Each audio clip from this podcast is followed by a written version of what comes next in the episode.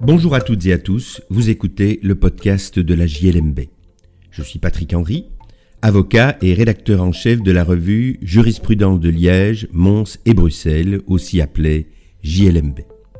Dans la revue, tout comme dans ce podcast, nous commentons principalement des décisions de jurisprudence prononcées par des juridictions des ressorts des cours d'appel de Liège, Mons et Bruxelles. Cette semaine, je vais vous parler de la sanction du refus des vaccinations obligatoires. Ce sujet est traité par la Cour d'appel de Liège dans un arrêt du 16 mars 2023. Marc Lazarus le résume dans le numéro 27 de notre année 2023.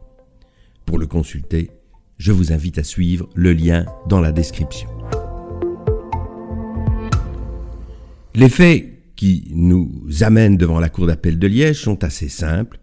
Une dame, qui est la mère de deux enfants que nous appelons Noah et Victor, a refusé de soumettre ceux-ci à la vaccination contre la poliomyélite.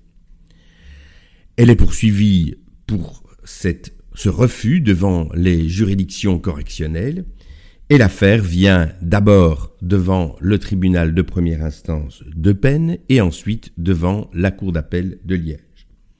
La cour examine l'affaire en deux temps. Le premier est extrêmement simple, il s'agit de l'application, euh, si je puis dire, mathématique des dispositions pénales. La maman a refusé effectivement de soumettre ses enfants à la vaccination obligatoire.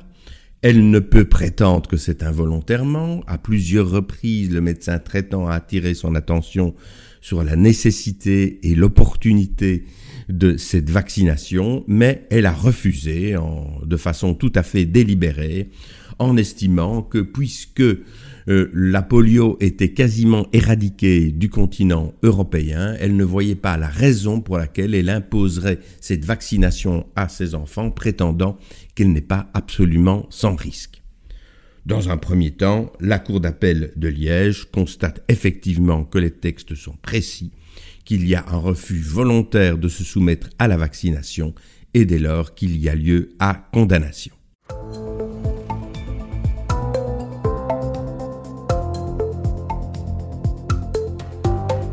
Dans un deuxième temps, la Cour examine l'affaire d'une façon plus globale au regard des principes qui sont consacrés par la Convention européenne des droits de l'homme.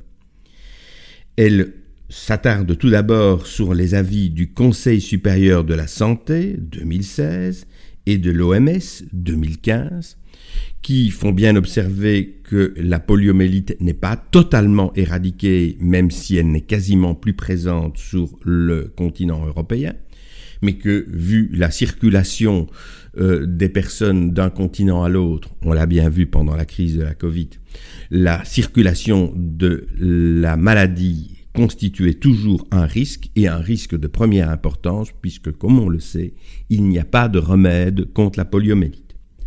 Par ailleurs, si on a pu craindre à un moment que les vaccins pouvaient eux-mêmes présenter un risque, euh, ce risque a quasiment disparu L'avis du Conseil supérieur de la santé de 2016 précise que l'utilisation systématique du, vaccin polio injectable inactivé a permis de supprimer le risque de paralysie vaccinale qui était antérieurement lié à l'utilisation du vaccin vivant. Plusieurs arrêts de la Cour européenne des droits de l'homme se sont penchés sur cette question, ainsi qu'un arrêt antérieur de la Cour de cassation, L'arrêt de la Cour de cassation est du 13 décembre 2013. Il confirme que le droit au respect de la vie privée et familiale prévu à l'article 8, paragraphe 1 de la Convention n'est pas un droit absolu. Des restrictions à l'exercice de ce droit peuvent être apportées par l'autorité publique si cette ingérence est prévue par la loi et constitue une mesure qui, dans une société démocratique, est nécessaire pour sauvegarder la protection de la santé. Deux arrêts de la Cour européenne des droits de l'homme sont venus confirmer ces principes. Tout d'abord, un arrêt du 15 mars 2012, Solomakin contre Ukraine, et ensuite un arrêt du 8 avril 2021, Vavrika et autres contre République tchèque. Dans tous ces cas, la Cour a décidé que l'obligation nationale de vaccination des enfants était compatible avec la Convention européenne des droits de l'homme. Je ne reviens pas sur les détails précis de ces deux arrêts, mais qui sont tout à fait comparables et superposables à la situation que nous connaissons en Belgique avec la vaccination polio. Dès lors, la Cour considère qu'une amende doit être infligée à la maman qui avait refusé de faire euh, vacciner ses deux enfants, elle la fixe d'une façon modérée à un montant de 50 euros majoré de 70 décimes et ainsi porté à 400 euros. Voilà qui conclut cet épisode du podcast de la JLMB. Je remercie Marc Lazarus pour son aperçu de jurisprudence germanophone qui contient cette décision et évidemment quelques autres.